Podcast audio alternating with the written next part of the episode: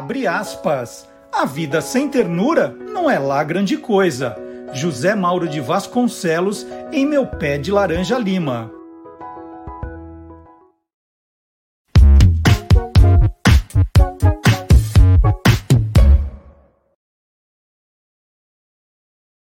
Olá, curiosos! Olá, curiosas! Estamos de volta com o Tolendo, o programa que mostra o lado curioso dos livros, dos autores, dos ilustradores, dos revisores, dos designers, dos capistas e também dos leitores. E como é que a gente sempre começa o nosso programa? Hoje nós estamos começando também né, a, a, a nossa temporada 2021, mas a gente sempre começa o programa perguntando para um convidado, uma convidada, que livro ele ou ela está começando a ler. E hoje nós temos uma convidada, a jornalista e autora roteirista Chiara Luzatti. E a Chiara mandou uma dica, ó, sensacional.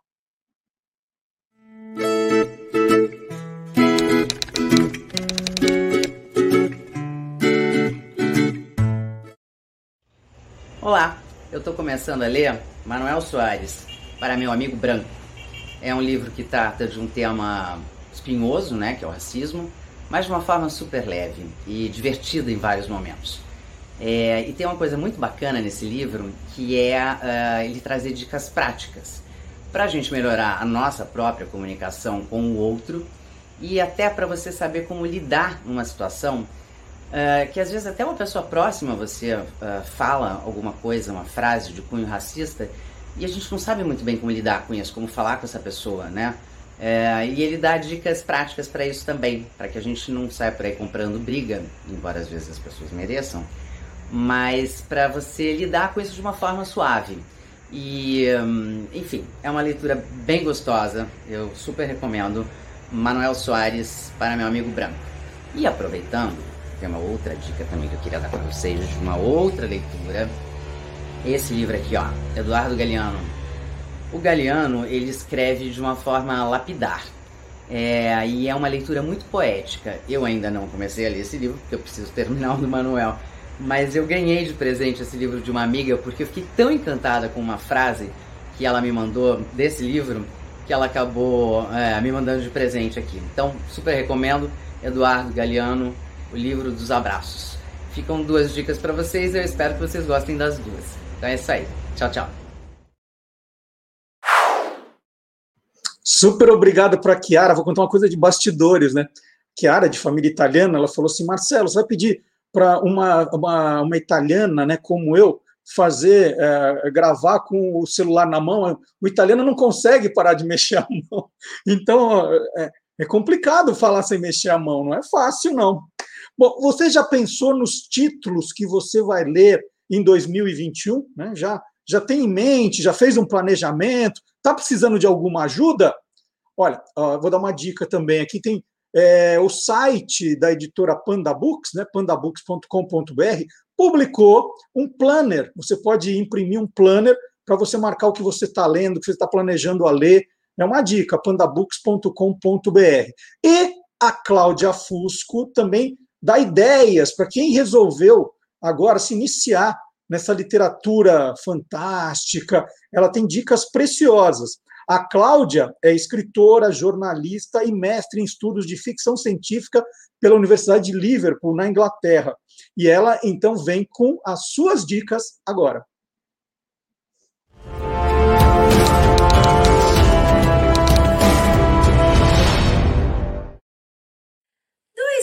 2021 chegou! E com ele, as metas de leitura e as resoluções de ano novo. Justamente por isso, pensei em cinco dicas para quem quer ler mais literatura fantástica, geek, nerd ao longo de 2021.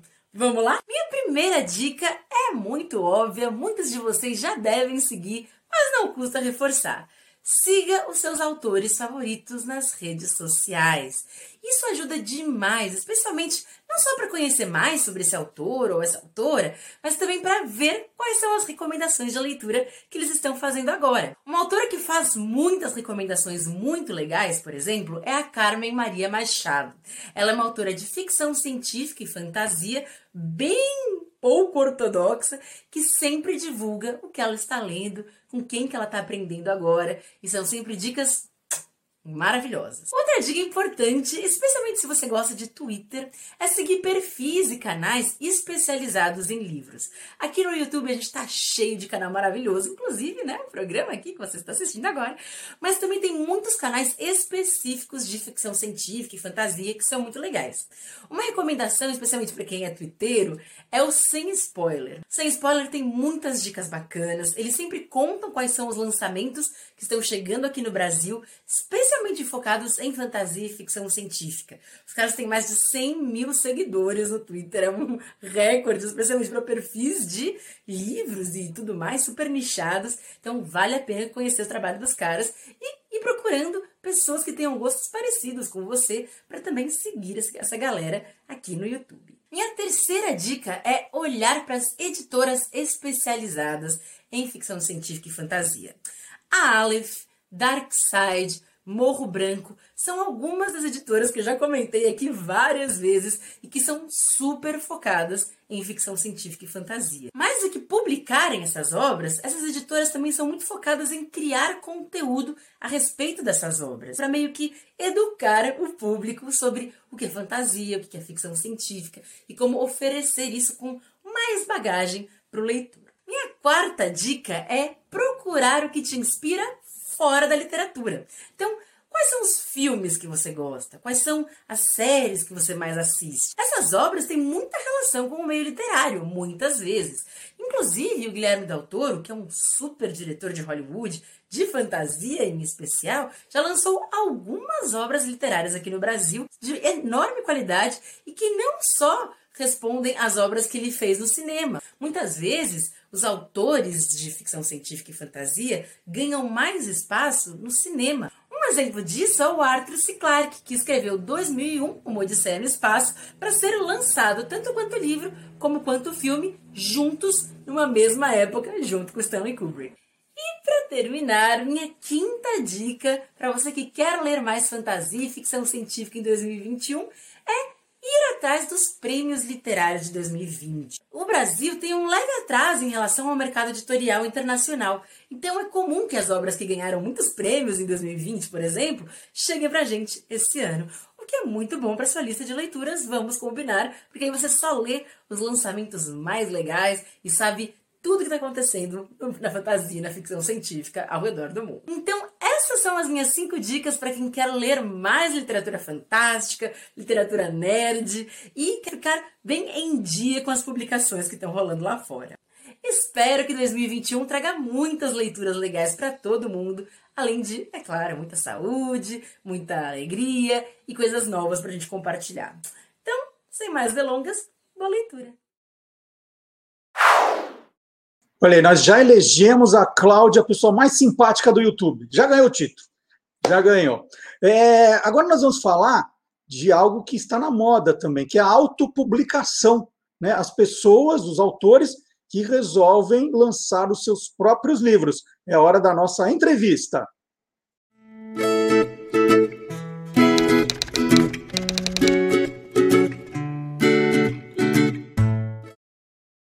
Bom, tem muita gente que diz que o que mais se fez durante a pandemia foi pão, né? Todo mundo resolveu fazer pão em casa. Olha, eu diria que muita gente resolveu escrever livros também. O que eu recebi de originais para ler durante a pandemia foi um negócio assim fora do comum. Agora, as grandes editoras estão cada vez mais de olho nos best-sellers internacionais, nos autores de renome. As editoras pequenas, olha, perderam muito o poder de publicação. E o que sobrou para esses novos autores? A autopublicação. É, o autor vai, banca o seu livro, vende o seu livro e faz sucesso com o seu livro. E um bom exemplo disso tudo que eu falei, dessa historinha, é o jornalista, apresentador, escritor, ilustrador Caetano Cury, que conversa comigo aqui agora. Tudo bom, Caetano? Tudo bom, Marcelo? Prazer falar com você. Olha, o Caetano, em 2019, opa, lançou Theo e o Minimundo o livro. Fez tanto sucesso, ele fez sozinho tudo, que agora, no final do ano, nós tivemos o segundo livro, Theo e o Minimundo, O Lugar do Outro. Então é que a autopublicação deu certo, né, Caetano? Deu certo, deu certo, felizmente, né? Tá dando certo. O primeiro livro é, foi uma publicação independente, né? Eu, a gente fez pelo selo RPHQ, que na verdade não é uma editora, é um selo de quadrinhos de Ribeirão Preto. E esse selo é de um amigo meu, o Cordeiro de Sá, e ele que me colocou pilha para fazer o livro, né? Falou: olha, você tem material bastante aí para fazer um livro, vamos fazer. Eu tinha sete anos de quadrinhos já feitos, e aí a gente acabou fazendo por um financiamento coletivo via Catarse, e a gente queria 19.800 reais para publicar o livro. Esse era o valor que a gente colocou lá no Catarse na época, que era é, custo de impressão, correio, tudo isso. E a gente teve três vezes esse valor. 3 vezes, 3, 331% da meta. E a gente fez mais livros, né? A gente queria fazer mil livros no começo, acabamos imprimindo dois mil, e todos eles foram entregues, enfim. E aí, isso foi a campanha de financiamento coletivo, uma coisa pontual que nós fizemos em 2019. E quando uh, todos os livros da, da campanha foram entregues, eu fiz uma loja virtual e as pessoas continuaram pedindo o livro mesmo após o fim da campanha. E aí eu falei, eu acho que dá para fazer mais uma edição. E aí eu imprimi aqui em São Paulo mais dois mil. Primeira tiragem foi dois mil, a segunda tiragem foram mais dois mil livros. E aí não mais pelo Catarse, não mais financiamento coletivo. Eu criei uma loja virtual contínua, né? É, sem o percentual do financiamento coletivo, que são 13% que você tem que dar para a plataforma essa loja minha não tinha esse percentual. E pus para vender. E começou a vender. Começou a funcionar. E aí eu vi que daria para tentar viver só com isso. Foi aí que eu larguei o emprego em 2019, em setembro, na Rádio Bandeirantes, que a gente inclusive chegou a trabalhar junto.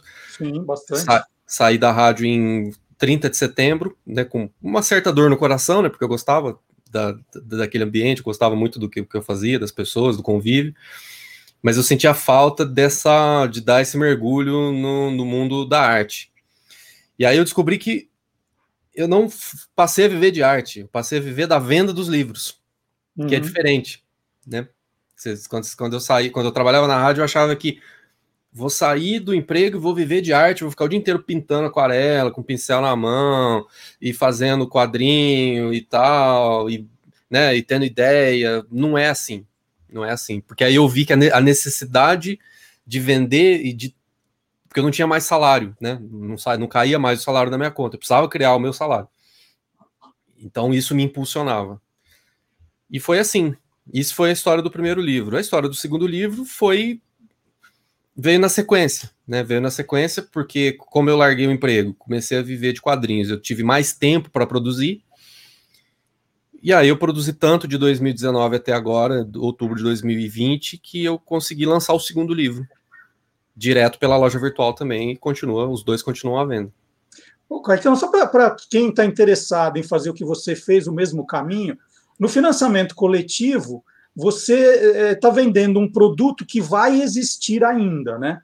Então você diz que as pessoas podem comprar e se chegar naquela meta, elas vão receber o livro. Agora, não é uma coisa simples, né? Para fazer uma campanha dessa, você tem que suar bastante para atrair esses interessados para comprar esse produto que ainda não existe. É, é, na verdade, você tem que construir uma base de pessoas que gostam do que você faz e não criar, ah, quero criar um produto aqui do zero. O produto já existia, vamos dizer assim. Ele já existia no coração das pessoas. As pessoas já conheciam os quadrinhos do Theo Minimundo. As pessoas já me seguiam no Instagram. Quando eu lancei o Instagram, o financiamento coletivo em 2019, junto com o Cordeiro da RPHQ, o Instagram do Theo Minimundo tinha 60 mil pessoas. As pessoas já conheciam o trabalho, ou seja, elas compraram um livro que tinha um conteúdo que elas já conheciam, tirinhas que elas já tinham lido. Então, essa, isso é uma coisa, eu acho que é uma dica interessante. As pessoas precisam saber o que, que você vai lançar. Elas precisam gostar.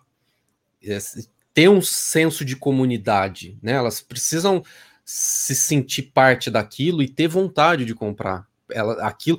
E, e, e mais do que isso, o livro veio de um pedido das pessoas. Isso é interessante, porque as pessoas viam as tirinhas só no Instagram, e aí de vez em quando alguém perguntava, não vai ter livro? E o livro? Não vai ter livro? Não vai ter livro? Ou seja, é uma, é uma demanda, né? A demanda já existe. Então eu acho que, eu, eu não sei, funciona com quadrinhos, com, com questões de imagem, né? Porque por causa da imagem é muito fácil de compartilhar. Eu não sei, eu não, não teria uma fórmula pronta para quem escreve em texto, por exemplo. Eu não, eu não, sei como você como usar as redes sociais para mostrar o seu conteúdo, principalmente quem tem um livro maior, com textos maiores. Mas no meu caso funcionou muito bem porque são tirinhas. E são curtas, ó. Quer ver? Deixa eu mostrar aqui. É, são, são, são tirinhas curtas, ó. Essa aqui é uma história. Essa aqui é outra história. Né? Essa aqui é outra, essa é outra. Então são tirinhas que eu vou postando no, no, na, nas redes sociais e que as pessoas vão vão curtindo, compartilhando. É um, é um conteúdo facilmente compartilhável. Uhum. Então foi assim. É, e uma outra coisa, você falou que as pessoas compram pelo Catarse, né? É, o financiamento coletivo, o espírito dele não é nenhuma venda. Não é que você está vendendo o produto. Você tá, as pessoas estão apoiando você lançar o livro e como recompensa pelo apoio, pela ajuda, elas recebem o livro em casa. Esse é o espírito do financiamento coletivo. É uma venda, é uma venda, uhum. né? Mas, mas tem essa, essa, esse gracejo. Olha, vocês estão me apoiando aqui para lançar o livro. Em troca, vocês vão ganhar o livro. E, e, e, você tem esse lado artístico muito grande, né? Você faz um trabalho espetacular. Mas quando você é, se mete num trabalho como esse de virar editor também, Aí tem outras partes que são complicadas, né? É o fazer a nota, é o ir postar. É... Às vezes eu ouvi uma reclamação que o livro não chegou na casa da pessoa. Conta esse outro lado também, Caetano, da brincadeira. Olha o livro que não chegou e volta para mim. Esse aqui é um livro que eu mandei e voltou. Um, um não, só acho que são três. E Aí vem com uma eu... justificativa nada a ver do Correio. Hã? Olha lá. Ó, é, é, eu, às vezes, é, volta livro que a pessoa errou o próprio endereço, né? Sim, sim, isso tem muito, tem muito. Tá e o correio, o correio é uma coisa, é um mistério, né? É um mistério. Esses dias eu mandei um, um livro para Niterói, no dia 7 de dezembro, prazo para Rio de Janeiro, região mando aqui de São Paulo, normalmente são no máximo, no máximo 10 dias úteis, no máximo. No Rio de Janeiro, às vezes, seis dias úteis. Aí a pessoa reclamou: olha, meu livro não chegou. Eu fui olhar lá no site dos Correios, deixa eu conferir do meu CEP para o dele quanto tempo. 26 dias úteis, mas o que está acontecendo? Então tem, tem essas, essas, esses disparates. Ah, para o Rio leva seis dias, para Niterói, que é só atravessar a ponte, mais 20 dias, né? Essa mas... é longa, essa longa, ponte é longa. Né? Não, estão atravessando a nado. É, pode, só pode ser. Não é possível, aí você tem que explicar isso. Então tem essas, essas questões aí, esse, esse relacionamento. É, no caso do livro 1, como eu fiz é, a parceria com o Cordeiro de Sá, ele fez todo o envio. Né? Então, então eu não tive esse trabalho. Eu, tô, eu só estou sentindo isso agora a partir do lançamento do livro 2. Uhum. Que aí eu estou vendo como que o negócio é complicado, de ter que ir no correio. Eu já estava indo, né, semanalmente, por conta das vendas do, do TEL 1, mas o 2 foi de uma vez, foi um lançamento. Então, tive, é, principalmente em dezembro, então eu estava indo no correio duas vezes por dia. Então você tem. Eu, eu pego sacola de, de supermercado, sabe sacola de vai e vem, sacola de retornável. Eu uhum. encho a sacola do supermercado, né, dependendo da quantidade, vão duas sacolas, aí peço um Uber, vou até o correio, e aí aquele monte de, de livros assim. Quando é o lançamento, né? Aí fica todo mundo na fila olhando feio para você, que você fica lá tomando espaço, tomando tempo. Leva um tempo, leva um tempo, até passar, registrar, anotar, digitar CEP por CEP, né? Porque o envio de livros você tem esse modelo que é um impresso registro módico, né, que é um uhum. registro especial, um envio especial para livros, que não dá para você fazer automaticamente, a pessoa lá do, do caixa tem que digitar. Então tem essa questão. Outra questão da, dessa vida de editor barra autor é o esquema de armazenar os livros. Ó. Vou mostrar o canto, o cantinho da bagunça ali, ó. Ali, ó. Ali, uhum. tá vendo aqui? Sim. Aqui é uma pilha de livros, mas aqui só um pouquinho, porque o resto ficou na gráfica. Então eu trago alguns livros aqui para casa e os outros livros eu deixo na gráfica assim que a pilha aqui vai diminuindo, eu vou, eu vou trazendo mais. Então tem essa questão aqui de armazenar o livro em casa, né? Não posso trazer muita coisa também, senão vira um, um, um imóvel comercial, não posso fazer isso. É, tem a questão de responder as pessoas, de conversar com as pessoas, né? E, e isso hoje é muito interessante, porque quando elas veem que é o próprio autor que comenta, que responde, né, que, que verifica o CEP, que verifica o que, que aconteceu, parece que dá uma sensação de proximidade. Isso eu faço com muito gosto, eu faço com muito gosto.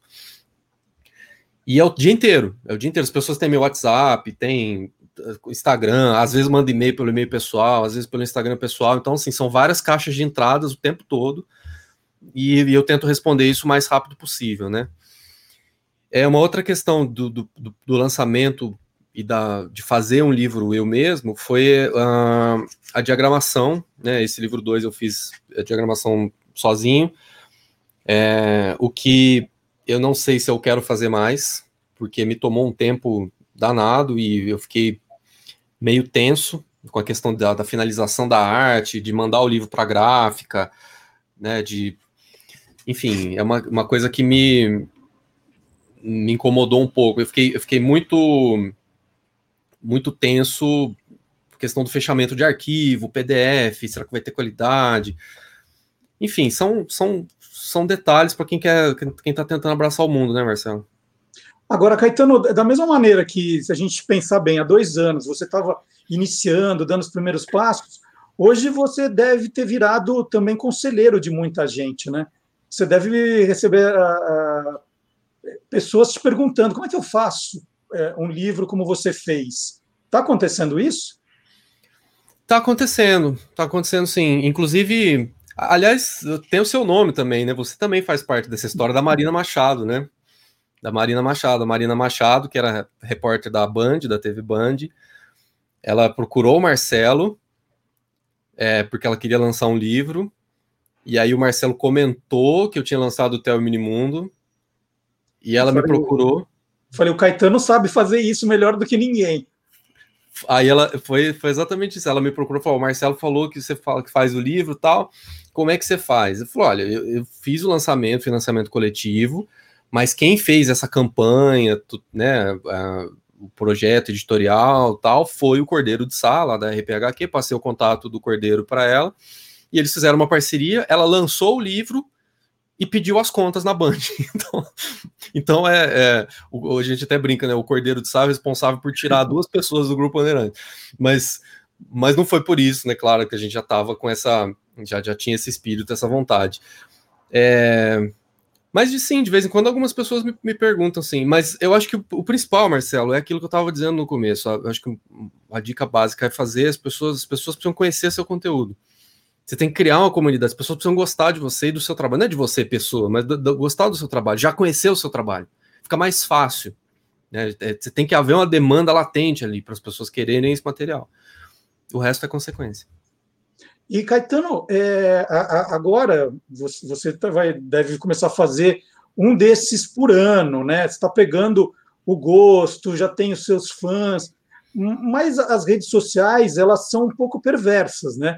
Você não pode jamais abandonar esses seus fãs. Como é esse trabalho de ficar alimentando e, e, e fazendo aumentar essa sua rede de fãs? Eu tenho um pouco de medo de ficar refém, na verdade a gente já é refém, né, do, do da, das nossas maiores redes, né, a minha rede maior, no caso, é o Instagram, tem pessoas que é o Twitter, tem pessoas que é o Facebook, no meu caso é o Instagram, que tem hoje 150 mil pessoas, mais ou menos. É, se de repente a minha conta foi invadida, ou alguém denunciar alguma coisa que não tem motivo nenhum, mas vai que, sei lá, alguém não gosta da tirinha, faz um ataque, e a conta cai, eu perco essa conta. É, isso afeta diretamente a minha vida, diretamente, porque eu vendo as coisas porque as pessoas conhecem pelo Instagram principalmente. Minha tática é não ficar refém do Instagram. Ainda sou refém, mas tentar construir redes paralelas. Incrementar o Twitter, incrementar o Facebook, incrementar o meu Instagram pessoal, fazer uma lista de e-mails que eu acho que é fundamental você ter uma lista de contatos para você mandar e-mail para pessoa, as pessoas ter canal no YouTube, ter podcast, sabe? Tá em todos os lugares, assim. Porque se eventualmente você perder essa quantidade de gente, você tem elas espalhadas nas outras redes. Então, é, e aí como é que você aumenta as outras redes? tendo conteúdo, voltando nessa questão que você perguntou, produzindo conteúdo. E como é que você produz conteúdo? Eu acho que, no meu caso, não é difícil produzir conteúdo, porque o, o, o teor do livro já é o conteúdo. É, então, quando eu vou, quando eu tô fazendo quadrinhos, eu já tô fazendo. Deixa eu pegar uma tirinha que eu fiz aqui recentemente, essa aqui, ó. Essa aqui é uma tirinha que eu fiz e que eu postei, a última que eu postei. É... Não sei se vocês querem ver o texto, mas estou apaixonado por você. A paixão é só um truque da natureza para garantir a continuidade da vida. Ah, tem razão. Aí os e dois aí? admitem e assumem o truque. Então, isso aqui já é o, o, o eu já espalho esse material para todas as outras redes, não só a tirinha, mas também eu posso mostrar os bastidores da tirinha. Posso mostrar que agora eu estou vendo isso sem querer, que não tinha visto, que atrás dessa tirinha tem uma perna que eu tinha desenhado aqui para testar, né, que ninguém viu, nem, nem ninguém viu. É, então, quando eu faço a tirinha, eu tenho, eu, a partir desse papel tem vários desdobramentos e esses desdobramentos eu vou distribuindo pelas outras redes, né? Inclusive o, o ato de fazer os quadrinhos ele é compartilhado com as pessoas, porque eu tenho canal no YouTube e também faço pelo Instagram o desenho e a pintura dos quadrinhos. Então eu faço, eu uso essas lives para para mostrar e, e, e, aumentar ainda mais esse sentimento de comunidade, né? Na verdade são é, vários várias é, ações a partir de um único de um, de um, de um único quadrinho, né? Então começa aqui, vira live, vira postagem. Quando eu posto, aumenta o engajamento, as pessoas comentam, compartilham, divulgam, e, consequentemente, a tirinha vai parar no livro no final do ano. Né? Então, é, é, um caminho, né? Vamos dizer assim, é um caminho.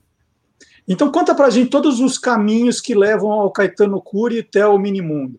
É, todas as redes, onde a gente acha, o endereço da loja virtual. Aproveita agora e faz aquele Linktree aqui, vai. Vamos lá. Link ponto, link, como é que é? linktree.ee barra Minimundo, lá tem todos esses links, mas se você entrar no instagram.com barra Minimundo e clicar no link da bio do Instagram, você vai cair em todos os links, acho que é mais fácil. Mas é, é Minimundo em todas as redes, YouTube, Facebook, Twitter, Instagram, site também, telminimundo.com.br, e a lojinha, que é o lojinha do tel.com.br, a lojinha que, que eu despacho para todo o Brasil com preço preço bem bom, que é esse frete registro módico aí dos Correios, que não teve aumento, hein? Não teve aumento. Eu recebi um e-mail dos Correios dizendo que aumentou um monte de coisa. O, fre... é, o impresso não é bom nem ficar falando muito. O é. impresso não, não teve aumento, não. Bom, então tá aqui, ó, os dois livros, Theo e o Minimundo, o livro, e o mais recente, Theo e o Minimundo, O Lugar do Outro. Os meus estão autografados. Aqui, ó, que bacana tem autógrafos do autor. Se pedir, ele manda autógrafo. Eu tenho um pandinha desenhado, não tem um panda desenhado? Tem, tá aqui, ó, o panda desenhado. Ah lá. Aqui, ó. Muito legal o trabalho do Caetano. Então, quem quiser, entra. Eu coloquei todos os endereços aqui embaixo para não ter jeito de você esquecer é, como encontrar. E não são só os livros, né? O Caetano vende também algumas tirinhas originais ou, ou alguns facsímiles também, um trabalho bem bacana. Eu, por sinal, tenho aqui também para mostrar algumas dessas. Eu já falei para ele para ele colocar na lojinha esse do Tô Apaixonado. Tô ah, foi essa aqui que você perguntou, né? Estou é, esperando foi... entrar na lojinha. É original, o original está à venda. Depois, se você quiser saber o preço, eu te passo. Vou entrar na lojinha lá para ver. Muito legal, Caetano. Muito obrigado pela entrevista. Parabéns, sucesso. Você é um cara que merece. Era um jornalista é, jornalista é sempre jornalista, não é um jornalista super competente, um apresentador de primeira, fizemos ótimas dobradinhas no tempo da Rádio Bandeirantes. A gente tinha um, um quadro lá do que o repórter tinha que sair sem pauta, o Caetano fazia sempre as melhores. Sofri muito na mão do Marcelo. Depois fizemos programas juntos, né? O Caetano era, é, era apresentador substituto ali na, nas férias da, da Thaís Freitas, fizemos coisas muito legais. E, e, te dou os parabéns pela coragem aí de falar, não, é o que eu quero fazer, esse é o meu caminho, e que você está indo tão bem, assim, tão bem sucedido aí na empreitada. Eu, eu, confesso que eu tomei um susto quando eu soube que você tinha feito isso, mas olha, te dou os parabéns pela, pela coragem e pelo sucesso, viu, Caetano? Obrigado, Marcelo. Obrigado. Eu fico feliz sabendo que é, um, um, ano e três meses depois, eu continuo aqui, né? Consigo, tô, tá, tá dando certo, tá dando certo. E fico feliz de lembrar que bem no comecinho, quando eu lancei o Teo Mundo 1, né? Você me, me ajudou bastante, apoiou, deu algumas dicas interessantes. Falou, eu lembro que você falou até o preço, né? Que você achou que estava barato, 35 reais, incluindo frete. E, e, e, outras dicas que você deu. Eu sempre que tive a oportunidade, perguntei coisas para o Marcelo, com, pela experiência que ele tem, não só como editor, né, mas como é, jornalista também, uma pessoa que, que tem uma cultura muito grande, que conhece muitas coisas, né? Então, sou muito grato a, a, a, a sua participação aqui no, no Terra Mundo, mas também as coisas que eu aprendi contigo na Rádio Bandeirantes, que eu já te falei pessoalmente, mas que que sempre, sempre é bom repetir, né? Quando a gente fazia o Repórter Sem Pauta, fui para muitos lugares aqui em São Paulo, conheci muitos lugares, graças ao Marcelo Duarte. Ah, agora você vai na Praça da Moca, que tem não sei o quê, a Praça da Moca.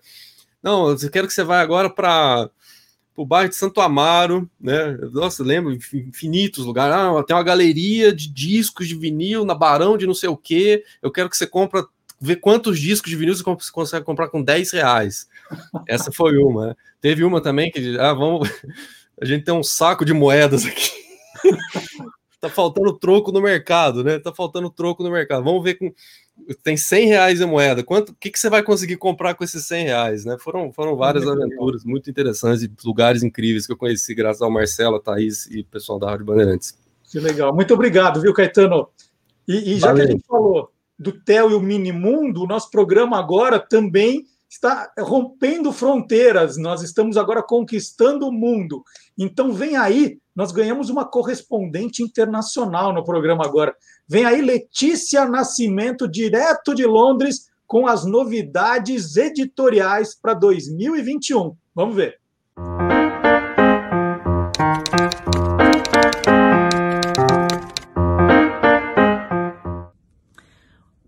2020 acabou, 2021 está só começando e a gente não sabe ainda muito bem como é que vai ser esse ano, mas uma coisa é certa, a gente vai ter bons livros para ler. O mercado editorial aqui está agitado e semana passada o jornal The Times publicou uma lista com os livros que devem ser lançados ao longo do ano. Lembrando que eu estou aqui em Londres, então esses lançamentos são em inglês. Talvez para o Brasil demore um pouquinho mais por conta da tradução, ou não. Às vezes eles fazem lançamentos mundiais. Mas vamos lá.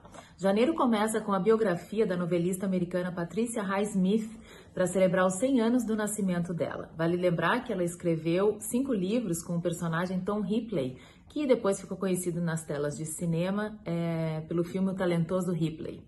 Em fevereiro tem o lançamento do Bill Gates, o fundador da Microsoft, fez um livro onde tem um plano de como a gente pode evitar um desastre no clima.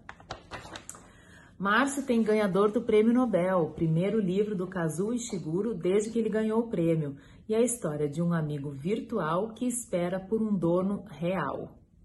Abril tem nova coleção de histórias de Haruki Murakami. E depois tem também a biografia do escritor Philip Roth.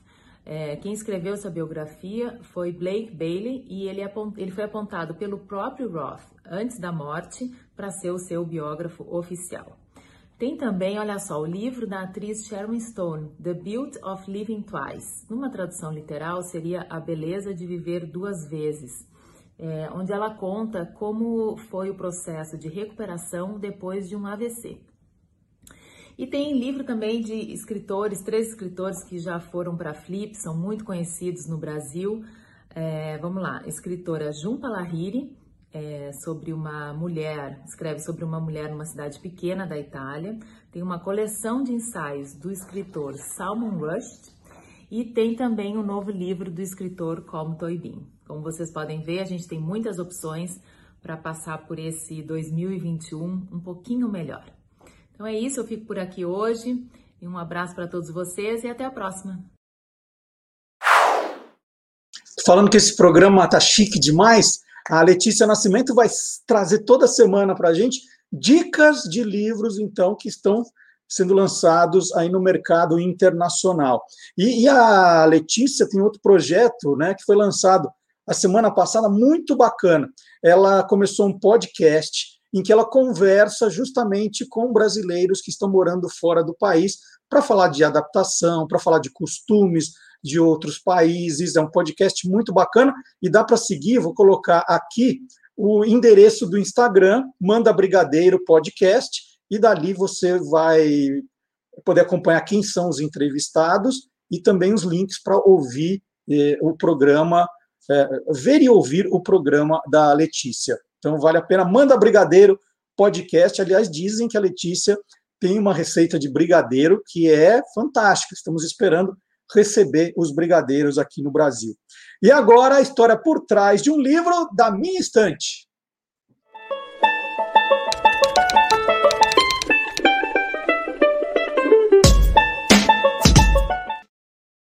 E tem muita gente falando do novo filme da Pixar, né? O Soul.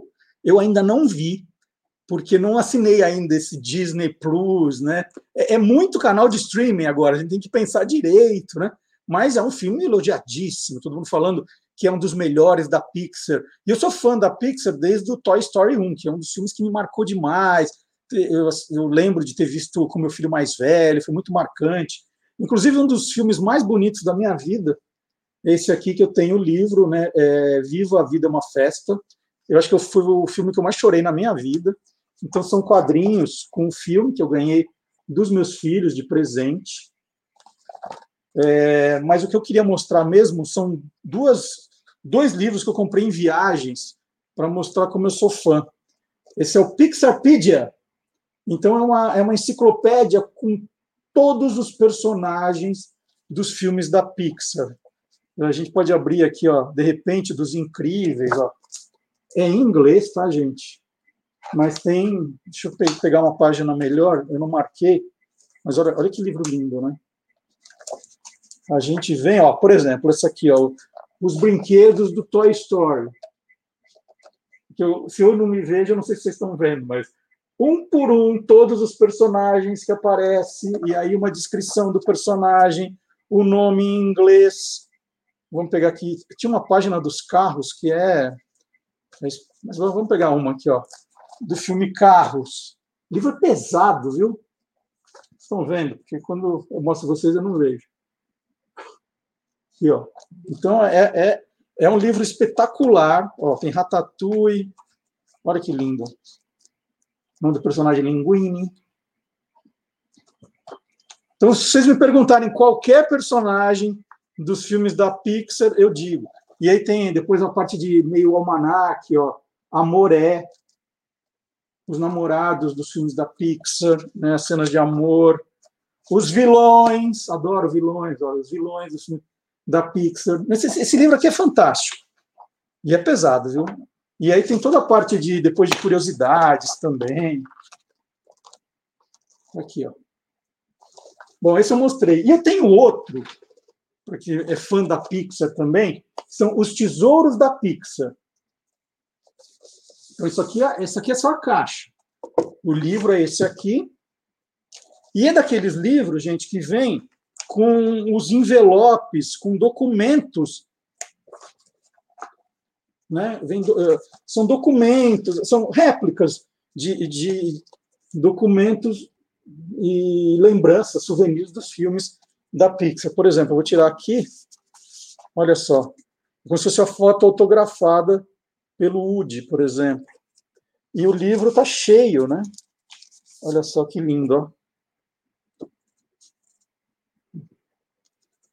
E o filme, o, o livro está cheio desses, desses, dessas lembranças, né? Dá para ver aqui, ó, mais uma. Aqui é dos incríveis. Livros que eu comprei em viagens e guardo por ser fã da, da Pixar. Não vou tirar todos aqui, não, mas já dá para vocês terem uma noção. Aqui, a, aqui é a frente do, da capa do livro e aqui as costas. Ah, aqui mostra bastante, ó, aqui na, na caixa, o que tem de facsímiles, né, de memorabilia das réplicas dos estúdios Pixar. Mais do que os filmes, é a história aqui do, do estúdio mesmo, da, da Pixar, como ele foi fundado. Então, Isso aqui era o que eu queria mostrar para vocês é, hoje. E tem outra novidade no programa, é novidade que não acaba mais. Vocês vão lembrar que nós fizemos recentemente, aqui no Estou Lendo, uma entrevista com a Fátima Mesquita. É, a Fátima tem uma obra literária enorme e nos últimos anos tem se destacado por fazer versões muito modernas dos clássicos brasileiros. E a grande sacada, que foi o que ela contou aqui para a gente, é o jeito de escrever aquelas notas de rodapé para contar as curiosidades envolvidas numa expressão, né? é, é, é como ela, ela vai, vai explicando isso. E é, nós convidamos então a Fátima para fazer uma coluna aqui no nosso programa, justamente é, ela pega, escolhe um livro, escolhe uma palavra, uma expressão que está no livro, num clássico brasileiro, explica para a gente né, a curiosidade que está por trás dessa palavra, dessa expressão. É um programa, já que é um programa de leitura, que tem também notas de rodapé.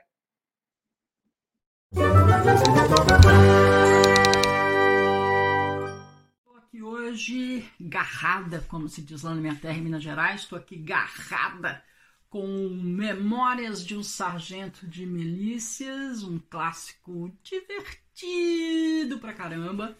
E tô aqui exatamente na página 243, quando uma personagem, a Dona Maria, diz assim para uma escrava dela: Vai mandar aprontar cadeirinha. Bom, naqueles tempos, a cadeirinha era um meio de transporte. Né? Então, eram os tempos duros de gente escravizada, de muita injustiça, e então aquilo era o seguinte: era uma cadeira, um, um móvel normal, uma cadeira, que eles colocavam, tipo assim, a cadeira está aqui no meio, colocam um, um, um, pedaço de pau aqui, outro aqui, mais comprido, então ia na frente. Um escravo botava aquilo aqui sim, pá, aqui aqui no ombro, e o lá de trás, pum, fazia a mesma coisa e lá se vai carregando a Dona Maria, que precisa ir para algum canto para bater uma pernoca, quer dizer, bater a pernoca dos outros, né? Que a dela mesmo não, não, não se movimentava. Vai lá resolver alguma coisa, ou fofocar com uma amiga, ou o que quer que seja, né? Havia algumas variações dependendo do lugar ou até do tempo, né? Assim, você tá lá muito no meio do mato, hum, a cadeira pode não rolar, mas pode rolar uma rede. E aí a mesma, a mesma história, né? Um pedaço de pau, a rede aqui, agarrada aqui, um cara na frente e outro cara atrás. E dá-lhe ombro e moleza para quem está deitado na rede, passeando, dando seu rolezinho ou indo resolver alguma pendenga da vida dele. E a cadeirinha tinha também um sinônimo, que era móvel de arruar. E o móvel de arruar ganhou esse nome porque ele era exatamente isso. Era um móvel, uma peça de móvel, que servia para você ir para a rua, para arruar. Lógico, né? Pois é. Agora que vida, hein? Você aí pensando em pegar um Uber. Uhum. Então tá aí, um programa cada vez com mais atrações, com mais novidades, e por hoje estamos terminando.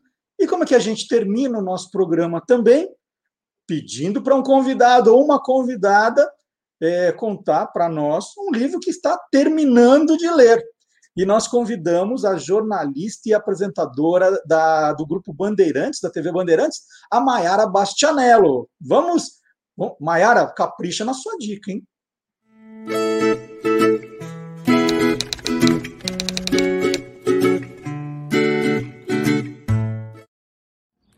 Oi, pessoal, tudo bem? Olha, eu sou Mayara Bastianello e vim aqui falar para vocês que eu tô lendo, terminando de ler Bom Dia Verônica aqui no Kindle. Vocês já ouviram falar, né? É, Bom Dia Verônica é uma série da Netflix, tá fazendo maior sucesso. E aí eu, quando descobri que havia um livro sobre essa série, falei, nossa, eu preciso ler. É uma, um livro de mistério, de crime, suspense, da jornalista Ilana Casoy e do Rafael Montes. A Ilana já escreveu outros livros que eu já li, o Serial Killers Made in Brasil. Ela escreve muito sobre o tema é, tanto livros como esse, né, que são ficção, quanto também livros sobre crimes reais, né, o caso dos serial killers, por exemplo. Gosto bastante do trabalho dela, né, a primeira é, obra que eu leio. E quando eles escreveram esse livro, ela e o Rafael, eles usaram um pseudônimo. E quando a série saiu no Netflix, eles resolveram aparecer para o mundo e dizer quem eles eram. É, essa é uma obra de ficção baseada em três mulheres, a principal delas a Verônica, que é uma escrivã do DHPP. É, e é incrível, é uma trama que te prende desde o início e é uma coisa que eu gosto muito de fazer que é Sempre que eu sei que uma série, um filme é baseado num livro, eu tento primeiro ler o livro para depois acompanhar o filme ou a série. Sempre dá certo, eu gosto muito, porque no, no livro eu crio aquela realidade na minha cabeça, né? Então, olha, esse, essa é a minha dica de livro para você nessa pandemia, para largar um pouquinho as redes sociais, né? E mergulhar num mundo diferente do seu, imaginar e voar longe. Bom dia, Verônica. Você não vai se arrepender. Nós podíamos fazer uma enquete aqui, né? Quando você descobre que tem um seriado ali, um filme que você quer ver, que é um sucesso literário também, você começa pelo audiovisual ou pelas letras? Eu já fiz dos dois, né? Falei, ah, começo a ler um livro, eu falo, ah, agora eu quero ver adaptação para o cinema, para séries. Às vezes eu vi a série e falo assim, nossa, eu queria ver como é que o autor escreveu isso. E aí inverto, né? Já fiz as duas coisas. E você? Você começa sabendo que tem os dois ao mesmo tempo, hein? Não que o livro saiu depois, foi adaptado. Com qual você começa, hein? Uma boa pergunta. Você pode deixar a resposta aqui nos nossos comentários. Pode dar um like também, se você gostou do programa. É, pode compartilhar com os amigos e curtir mais coisas do nosso canal. Né? Nós falamos aí de muitos temas variados e está tudo aqui no canal do Guia dos Curiosos no YouTube. Então, é agora é a hora da minha despedida e até o próximo capítulo na semana que vem. Tchau!